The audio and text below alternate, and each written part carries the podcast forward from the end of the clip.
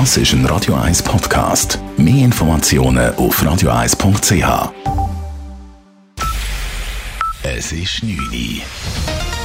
Radio 1, der Tag in 3 Minuten. Mit dem Alles Kral. Gesundheitsminister Alain Berset ist überzeugt, Wintersport in der Schweiz wird möglich sein. Der Bundesrat werde die Lage zusammen mit den betroffenen Kantonen genau beobachten, vor allem weil Frankreich, Deutschland und Italien die Skisaison erst am 10. Januar eröffnen wollen. Auch wenn dies eine Herausforderung sein werde, ist Berset der Ansicht, Skigebiete können äh, offen äh, haben. Das war immer das Ziel, das wir verfolgt haben, mit strengen Schutzkonzepten. Es braucht vielleicht auch eine klare Idee, was passiert, wenn diese Schutzkonzepte nicht umgesetzt sind. Im Weiteren betonte Bundesrat Berse, die Schweiz sei in Sachen Corona-Impfung gut unterwegs. Die Impfungen könnten im Frühjahr starten. Es werde keine Impfpflicht geben und die zwei erforderlichen Impfungen würden für die Bevölkerung gratis sein. In der argentinischen Hauptstadt Buenos Aires haben heute abertausende Menschen Abschied genommen von der Fußballikone Diego Maradona. Sie zogen in einer schier endlosen Schlange vorbei an seinem Sarg, der im Präsidentenpalast aufgebaut war. Sie applaudierten und warfen Rosen oder Fußballschals und Trikots auf den Sarg. Als die Polizei das Gebäude nach mehreren Stunden schloss, kam es zu Tumulten, weil draußen noch Tausende warteten, ihrem Fußballidol die letzte Ehre zu erweisen. Maradona starb gestern im Alter von 60 Jahren an den Folgen eines Herzinfarkts.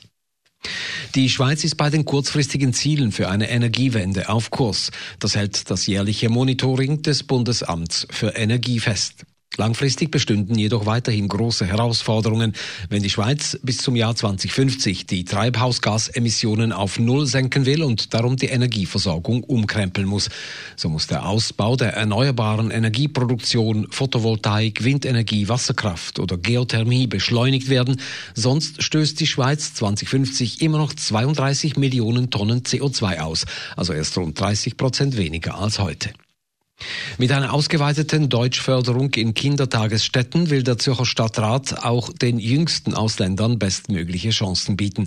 Um für alle gleiche Bedingungen zu schaffen, müsse man früh beginnen, sagt Schulvorsteher Filippo Leutenegger. Damit äh, die Nachteile, die es in der Sprache gibt, in der auch sozial belasteten Familien, dass die nicht weitergetragen werden, sondern dass man die frühzeitig kann verbessern kann. Und es ist natürlich ganz etwas anderes, wenn ein Kind in den Kindergarten kommt und die Sprache gut kann, dann ist es viel bessere Integrationsmöglichkeiten.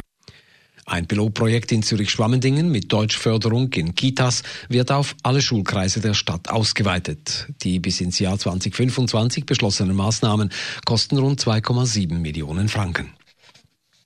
In Zürich-Wiedikon ist heute eine Gedenktafel zu Ehren von Köbi Kuhn enthüllt worden.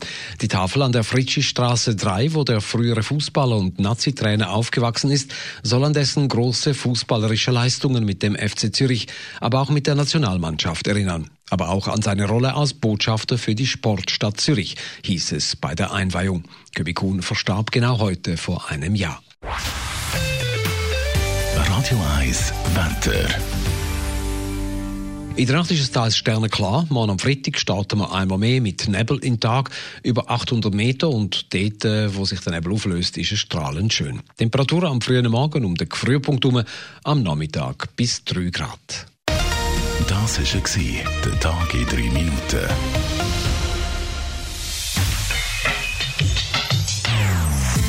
Non-Stop Music auf Radio 1. Die besten Songs von allen Zeiten. Non-Stop. Radio 1.